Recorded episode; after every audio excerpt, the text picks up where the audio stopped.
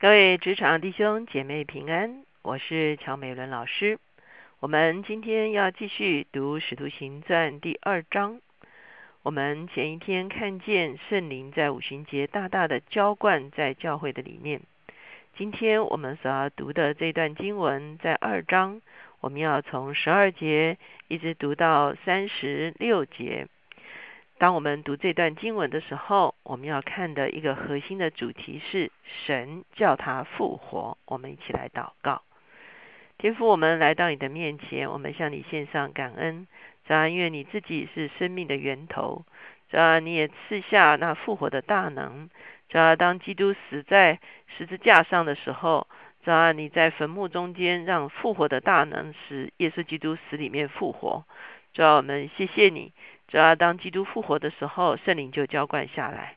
主要因此，当我们领受圣灵的时候，我们乃是领受主所赐给我们的活泼的生命。主，我们帮求你帮助我们，主要让我们认识你的复活，也让我们真实的经历你的复活。谢谢主垂听我们的祷告，靠着耶稣的名，阿门。当使徒行传第二章的时候，我们说那是一个划时代的时刻。圣灵首次浇灌在教会中间，众人说说起了各国的相谈，把耶稣基督的福音在五旬节那一次就传给了从各地来的许许多多的犹太人。而当他们散播出去的时候呢，福音的大能就随着他们散播出去了。这是上帝非常有智慧的一个策略之举，哈，一次性的。就让说各种话的人都能够听见福音的核心信息。当然，这件事情发生的时候，周围的很多人是非常疑惑的。我们看见十二节说，众人就都惊讶猜疑，彼此说这是什么意思呢？还有人讥笑说，他们无非是新酒灌满了。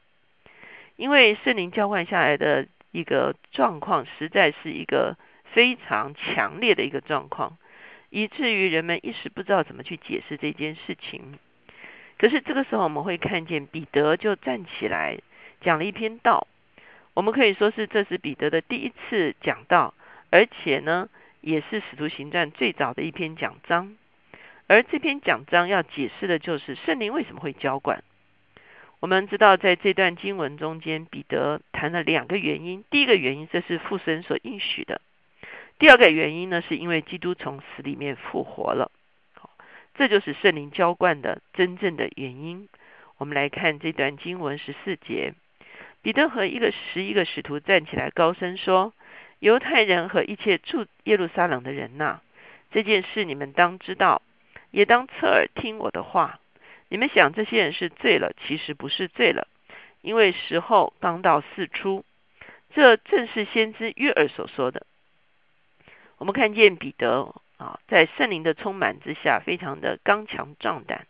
他起来解说发生的事情，他忽然好像变成是一个解经家。他充分的、大量的使用旧约的预言，哦，而且能够准确的解释这个预言。我们相信彼得这个时候呢，其实正在发挥他啊这个先知讲道的恩赐哈。他把神的奥秘讲说出来。引用了旧约的圣经。约尔说：“神说，在幕后的日子，我要将我的灵浇灌凡有血气的。你们的儿女要说预言，你们的少年人要见异象，老年人要做异梦。在那些日子，我要将我的灵浇灌我的仆人和使女，他们就要说预言。在天上，我要显出奇事；在地上，我要显出神机，有血，有火，有烟雾。”日头要变为黑暗，月亮要变成雪，这都在主大而显明的日子未到以前。到那时候，凡求告主名的，就必得救。彼得解释这件事情，神早就在啊，这个离耶稣这个圣灵耶稣升天、圣灵降临之前的八百年，就是主前八百年的时候，先知约尔已经预言了。上帝说，在幕后的日子，有一天。我会将我的灵浇灌凡有血气。什么是凡有血气？就是所有的血肉之躯。我们知道，人在受造的时候原本就是双拼，不但有血肉之躯，而且有神的灵住在我们的里面。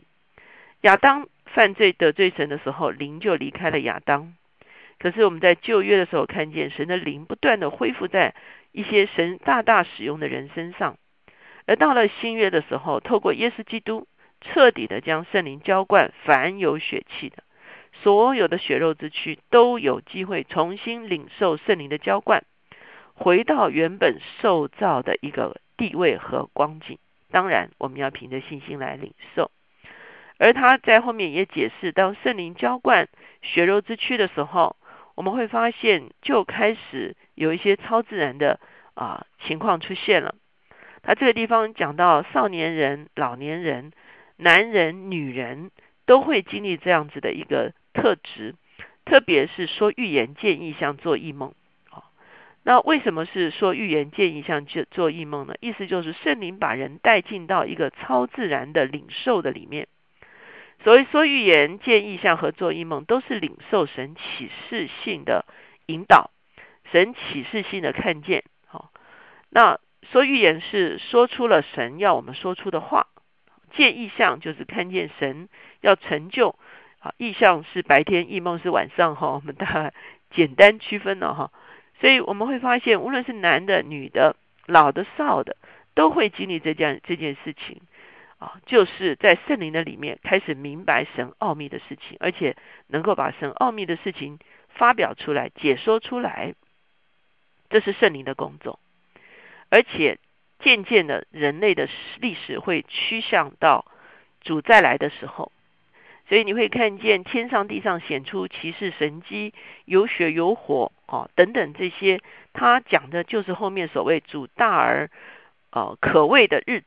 未到之前，这个大而可畏的日子，哈，主大而明显的日子，就是主再来的日子，主审判的日子之前，也就是说，圣灵浇灌是在初代教会五旬节开始，一直到主来之前，圣灵都会持续的浇灌在他的教会的里面，而这样的一个浇灌，就会产生一些超自然的，让我们能够明白属灵的事情的能力。第。三二十一节也说到，那时凡求告主名的就必得救。在耶稣浇灌圣灵，一直到耶稣再来的这个过程中间，是一个拯救的时代，是一个只要呼求耶稣的名字就可以得着拯救的一个时代。而在这个所谓的救恩的时代中间呢，圣灵会浇灌凡有血气的，让我们可以明白神隐藏的奥秘的事情，不但让我们明白，而且让我们可以解说发表出来。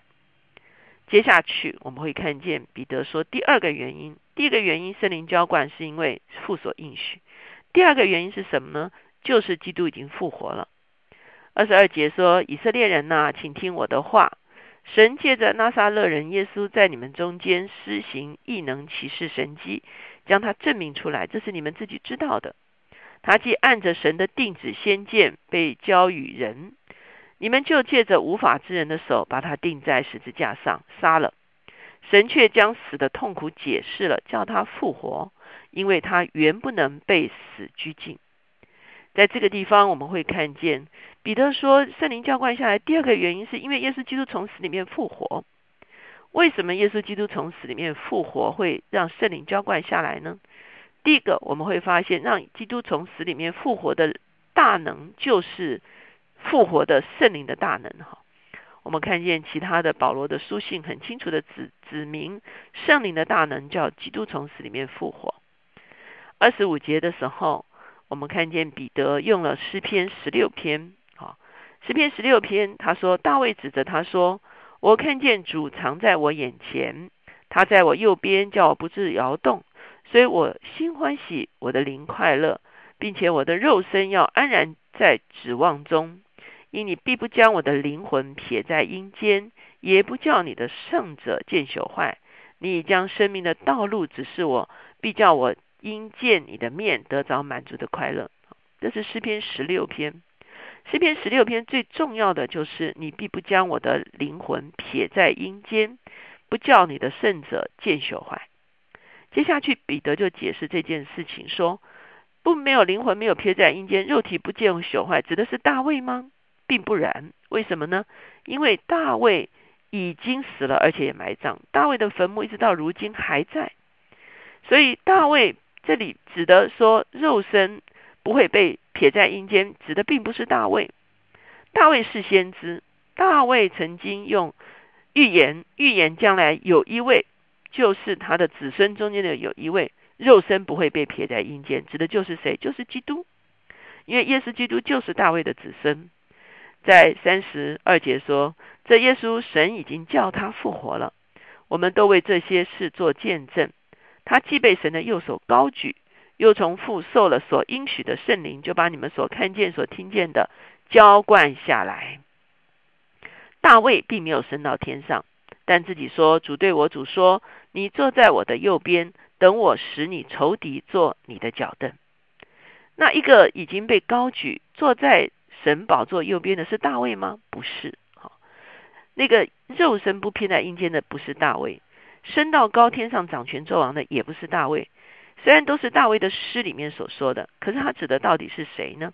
指的就是大卫的子孙弥赛亚基督，就是从死里面复活的耶稣。哈，所以三十六节他做结论说：故此以色列全家当确实的知道。